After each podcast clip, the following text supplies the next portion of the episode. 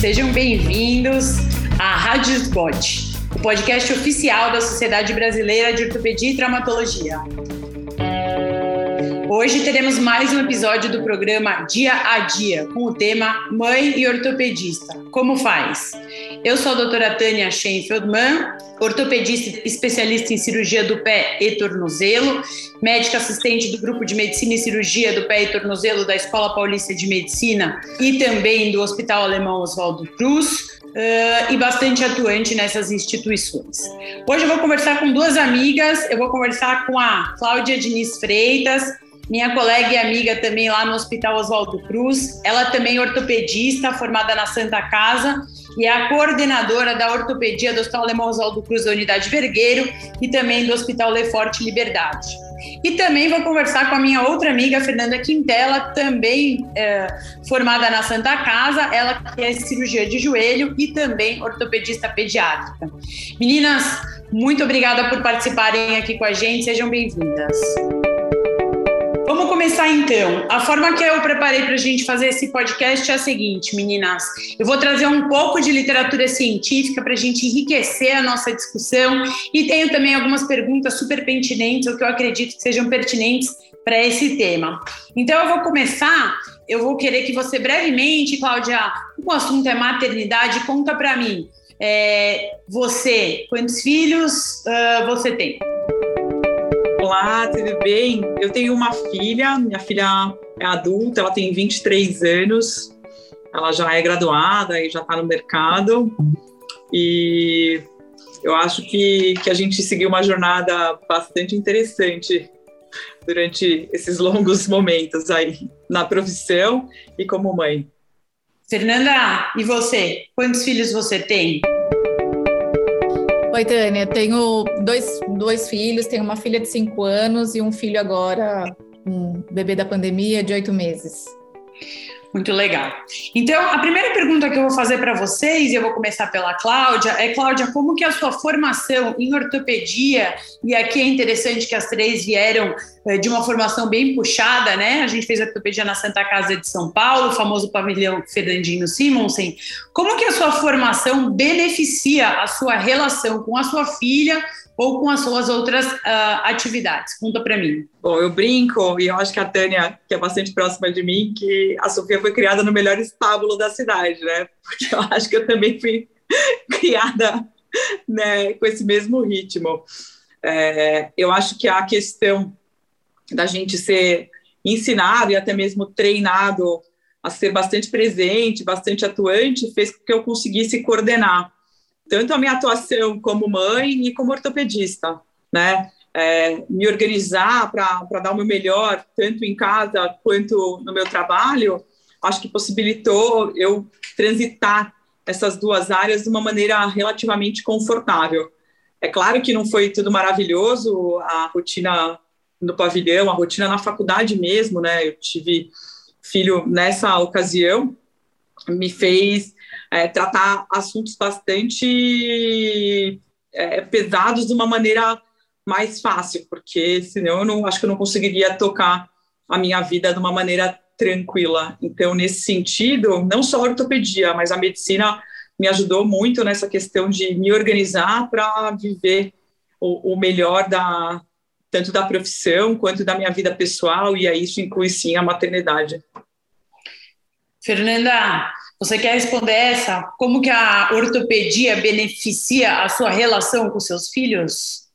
Acho que a ortopedia traz muito essa questão da organização que a Cláudia comentou, da, da, da, responsabilidade, da programação, e isso na rotina com as crianças, isso é muito importante. Então, você criar uma rotina, criar uma organização com as crianças facilita muito o dia a dia delas, até a expectativa. Então, assim, a criança já acostuma que você não vai voltar aqueles dias da semana, que você, aquele dia chega tarde, ou que você vai dar plantão e naquele fim de semana não estará.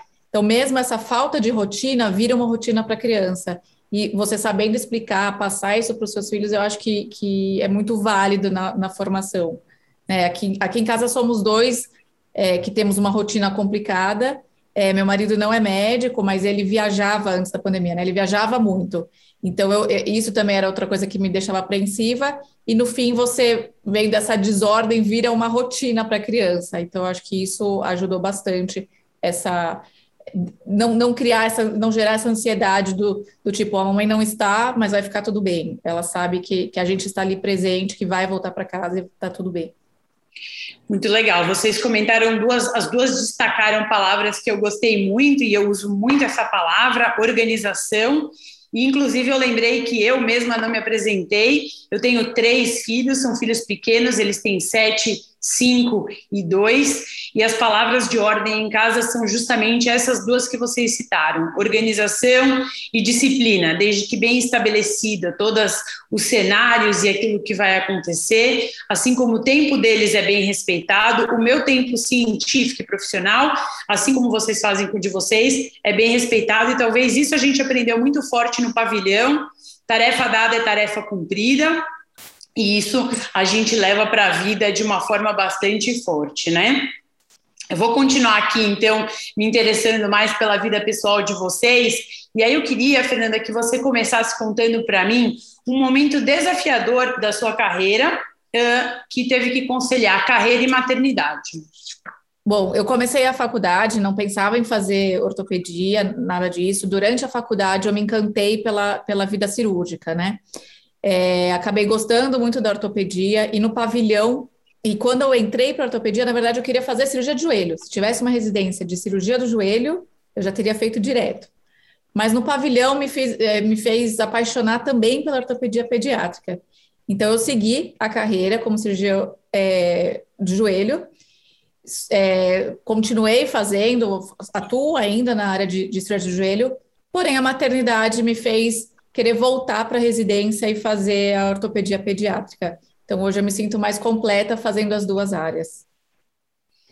Claudinha, você tem algum momento desafiador da sua carreira que você teve que conciliar maternidade e carreira? Nossa, eu tenho alguns.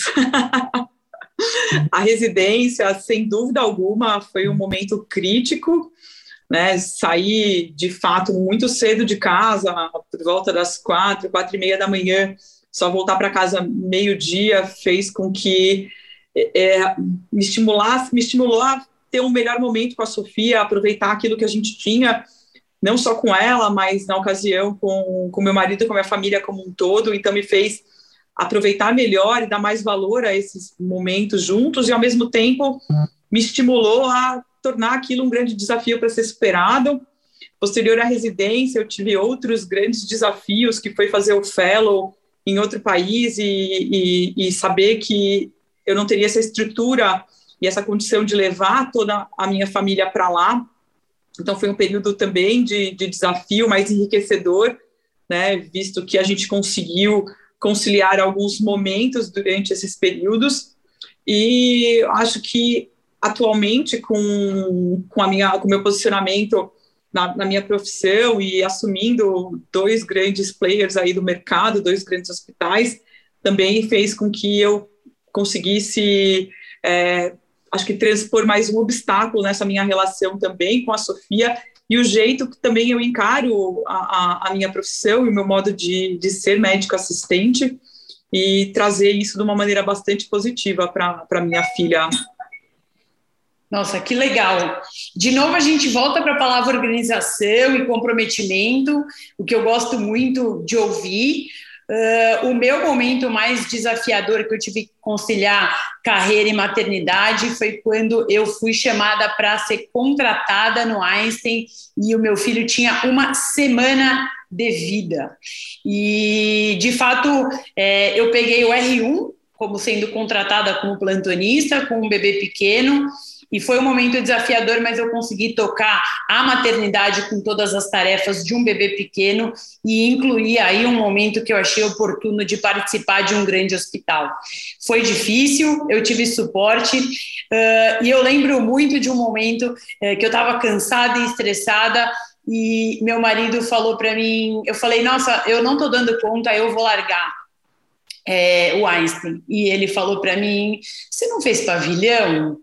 Veja pelo lado bom, você está dormindo na sua cama, você toma banho no seu banheiro. é possível que isso esteja tão pior do que o que você já viveu um dia. E aí, mais ou menos desse, nessa pegada, meu filho cresceu e eu demorei muito tempo uh, e consegui ser bem sucedida também nesse projeto. Eu acho importante também agora, meninas, a gente aproveitar esse bate-papo para discutir assuntos interessantes uh, relacionados à oportunidade de gênero, né? Porque a gente está falando tanto de maternidade, eu queria trazer aqui alguns papers científicos falando sobre as nossas oportunidades profissionais, né? Então, olha só que interessante, né? Tem um trabalho de 2007, Fernanda, uh, que fala o seguinte, que homens e mulheres eles têm um viés negativo em relação à percepção de mulheres que buscam carreiras de ocupação eminentemente masculina. Enquanto essa reação acaba ficando atenuada quando as mulheres se encaixam em profissões uh, tidas socialmente como mais maternais e mais femininas. Conta para mim se você percebeu alguma receptividade maior nessa sua especialidade da pediátrica, por se tratar de um estereótipo mais feminino, uh, em relação ao do joelho, que carrega um estereótipo mais masculino. Conta para mim se você percebe esse tipo de diferenciação. É, como no joelho a gente acaba atendendo mais em consultório, é, eu não tenho muito essa percepção no ambulatório, no consultório. É, então, assim, quando o paciente agenda, ele já sabe quem é a médica, já, já ou foi me procurar, ou já sabe pelo menos o meu nome. Então, já, já tem essa sensação de que é uma mulher. Eu sinto essa diferença, às vezes, no pronto-socorro, no atendimento da urgência, que o paciente chega na emergência, ele não sabe quem que é o, quem que é o médico, quem que quem está lá, ou quando algumas vezes na retaguarda é, fui chamada e, e, e perguntaram se eu seria cirurgiã. Então, eu percebo mais que na urgência isso acontece um pouco, esse estranhamento. Nunca tive, assim, nenhuma reação tão clara, assim, é, só às vezes piada, em forma de comentários, mas no, no consultório, tanto a parte de, de ortopedia pediátrica quanto de joelho, eu sinto mais ou menos parecido, nenhuma, nenhum grande evento que tenha, que tenha me chamado a atenção, ou que eu tenha percebido. Cláudia, é, a Fernanda falou sobre o consultório, e aí eu queria discutir com você a questão acadêmica e questões diretivas, né? Você, como coordenadora de alguns serviços e coordenadora de alguns times, conta para mim, você percebe que existe algum viés de gênero nessa ocupação uh, desses cargos? Ou ainda é absolutamente tranquilo e, e existe uma equidade já nesse sentido? Não, não existe. É, eu acho que ainda é quase utópico a gente buscar equidade até na questão de relacionamento, né? Frequentemente, olha que a gente já tem bastante tempo de carreira, né? Eu diria, né? Acho que aqui eu e a Fê, a gente tem uns 15 anos de formada, você, acho que 18, né, Teninha? Então você vê, né, que, que engraçado essa sua pergunta, né? É, a gente está discutindo sobre uma, uma questão que para mim é praticamente utópica, né? A gente já tem aí bastante tempo de carreira, eu tenho 15 anos de formada, a Fê também, você acho que 18, né, Tânia? E a gente frequentemente se depara com esse tipo de situação. Frequentemente, pessoas, às vezes, quando vêm conversar comigo, e eu tenho, tenho a presença do meu assistente, frequentemente elas se direcionam para o meu assistente, né? Elas querem tratar de um assunto comigo, sabendo que eu sou a gestora e a coordenadora desse serviço, e frequentemente eles têm mais facilidade de se é, virar para uma figura masculina, né? Até mesmo acho que por uma questão de assertividade, né? E o que resta é a gente literalmente se colocar, e eu acho que a, a, na medida do possível é, fazer se, é, fazer válida essa nossa posição, né? É, não adianta eu querer brigar por essa situação ou para que aquele direcionamento seja exclusivo para mim. Mas, sem dúvida alguma, eu me posicionar frente a uma situação como essa é fundamental.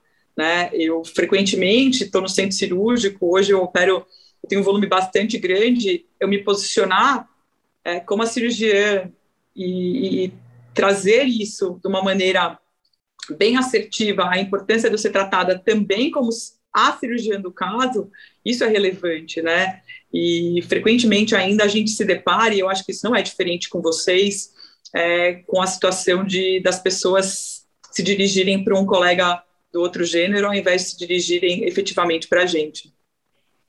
Eu acho interessante essa informação que você compartilhou, Cláudia, e tem alguns trabalhos que eu levantei sobre esse assunto, né? E o que acontece é, e aí existe um viés de gênero, tanto no sexo masculino quanto no feminino, é, de que as mulheres são mais relacionadas com família, enquanto homens são relacionados com carreira. E isso, na verdade, é uma narrativa histórica. Curioso que em dois trabalhos com 2 mil participantes, em 1995 e em 2014, veja vocês, em 2014, a gente ainda tem mulheres da, da área da saúde, particularmente mulheres eh, médicas, relatando viés de gênero de 60%, né? Então é uma coisa que a gente vê melhorando muito, mas que ainda é percebido nesse cenário como o exemplo que você usou, né? E aí eu queria trazer uma informação para vocês, né? É, segundo a, um estudo da Associação Americana das Faculdades Americanas, a gente tem 59% de mulheres participando do corpo docente, 47% viram professores assistentes, 38% professores afiliados e apenas 25% viram professores titulares, né? Você acha, Fernanda, que as mulheres é, elas desistem? Você acha que elas são menos aptas? Como que você avalia essa informação que eu estou te oferecendo? É, eu acho que, que, não, não é que as mulheres desistem, mas acho que quando chega duas pessoas com currículos parecidos, com a mesma a bagagem, com, com todo. Sempre há, normalmente há uma preferência pelo, pelo gênero masculino. Eu acho que é, as pessoas têm essa visão de que o, o, homem será mais capaz de assumir uma chefia, uma gestoria, um, um, um, dar aulas. Eu acho que sim, existe essa, essa preferência. Dentro desse cenário, aproveitando o gancho que você deixou aqui, Fernanda, é curioso porque uma das coisas que eles, é, que o mercado relata é o medo, né, da maternidade, né? Que a mulher vai passar por esse processo justo num momento ápice da sua vida produtiva, o que tem atrapalhado bastante as mulheres em começar esse cenário. Importante eu destacar aqui, para a minha vida pessoal, já que isso é um podcast de bate-papo, que eu me tornei uma mulher muito mais eficiente, mais assertiva, mais prática e mais focada depois da maternidade. É, porque a gente tem que fazer uma distribuição de tempo, e aí a gente tem que ser mais energético, então você tem menos tempo para perder. Você acredita que a maternidade te trouxe isso, Fernanda? Você que está com um filho pequeno? Ah, com certeza, com certeza. A gente acaba sendo mais objetivo, tenta otimizar melhor o tempo, aproveitar melhor o, o tempo e para dar conta de tudo, né? Eu acho que, que a gente fica mais prático, também aumenta um pouco mais a, essa empatia. Então, você muda um pouco, especialmente na ortopedia pediátrica, acho que isso acontece. Você sempre acaba imaginando ali se fosse um filho seu, um parente seu. Acho que isso na medicina já acontece, mas depois da maternidade isso é, aflora mais. Na verdade, você está passando como uma impressão sua, mas eu também li um trabalho sobre isso, em que as mulheres são de fato mais empáticas, o tempo de consulta é mais demorado e elas têm um tipo de tratativa do tipo transferência de maternidade com o paciente, uh, como se ela fosse maternar ou ajudar a se responsabilizar, tendo uma escuta ativa mais abrangente e também uh, tendo, acabando pegando casos mais complexos. Quando a gente fala de casos complexos, por que não perguntar para a Cláudia, que é uh, o astro dos casos complexos, uh, se você percebe, então, que as pessoas com casos desafiadores, como os pés diabéticos que você faz reconstrói, se sentem mais confortáveis em expressar os seus sentimentos e também as suas frustrações quando estão lidando com você. E como que você acredita, Cláudia, que essa forma feminina de tratar as coisas te beneficia? Eu acho que eu tenho uma proximidade grande com o meu paciente, né? Acho que por conta desse meu jeito feminino de ser, mas sem dúvida alguma com o cuidado que eu entrego. Né? Eu acho que o cuidar, que é o, o motivo da gente ser médico, que eu acho que é exatamente o que a gente oferece como médico, sem dúvida alguma, eu, eu, eu tenho tido boas práticas tratando desses casos, né?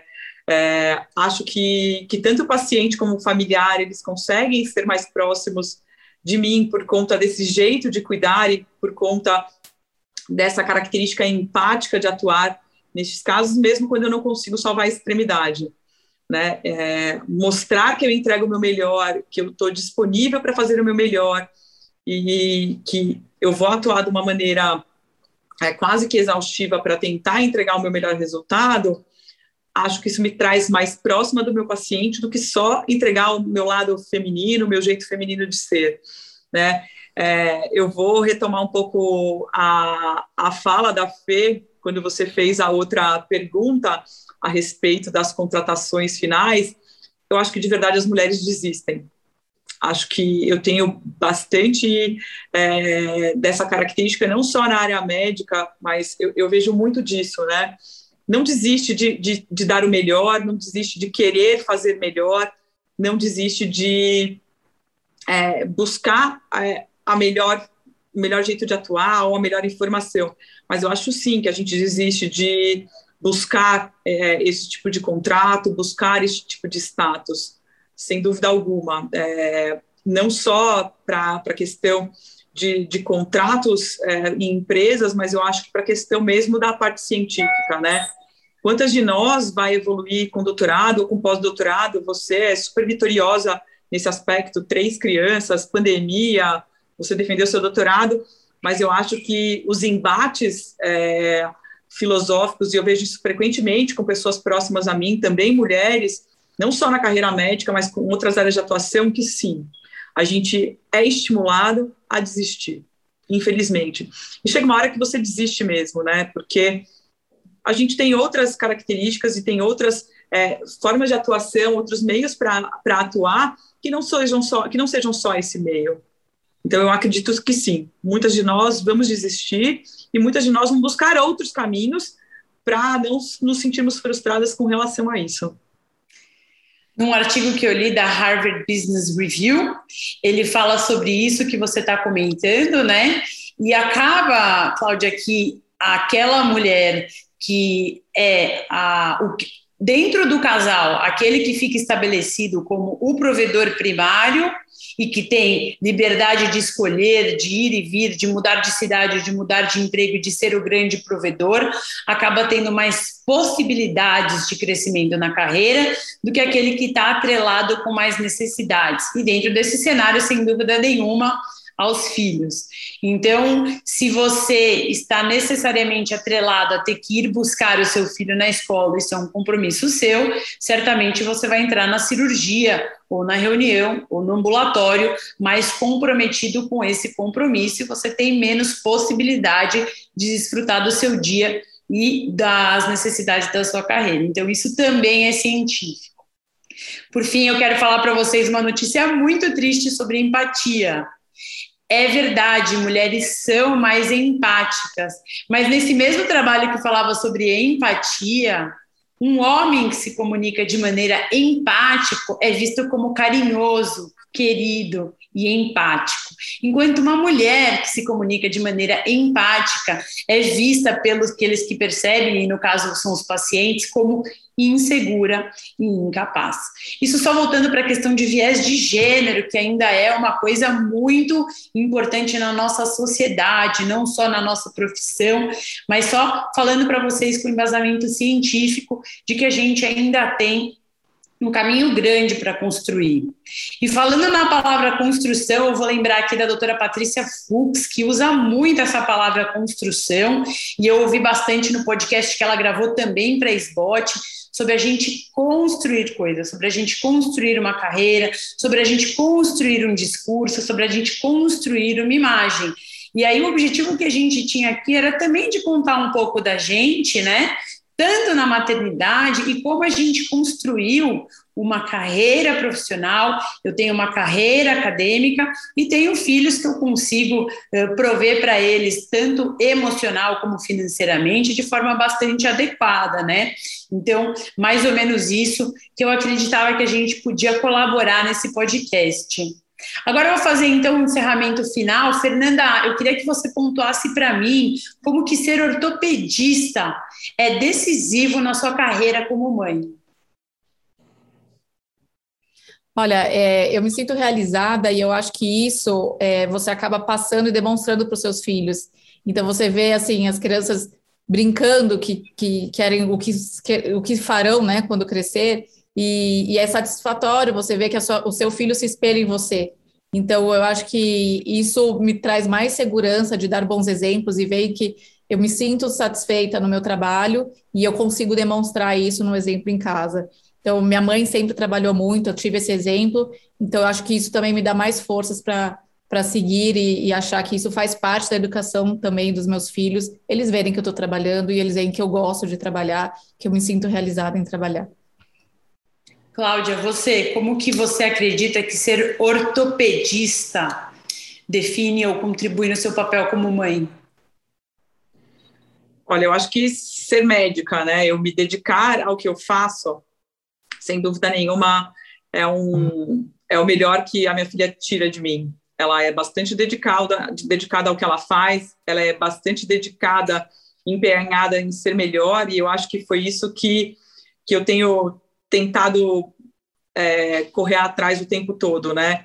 É, construir, sem dúvida nenhuma, acho que é a palavra que melhor define, né? Tudo aquilo que eu construí ao longo dos anos na minha profissão contribuiu sobremaneira ao jeito que a Sofia vai construir a carreira dela e a vida dela, não só como ortopedista, mas como médica, como cirurgiã também.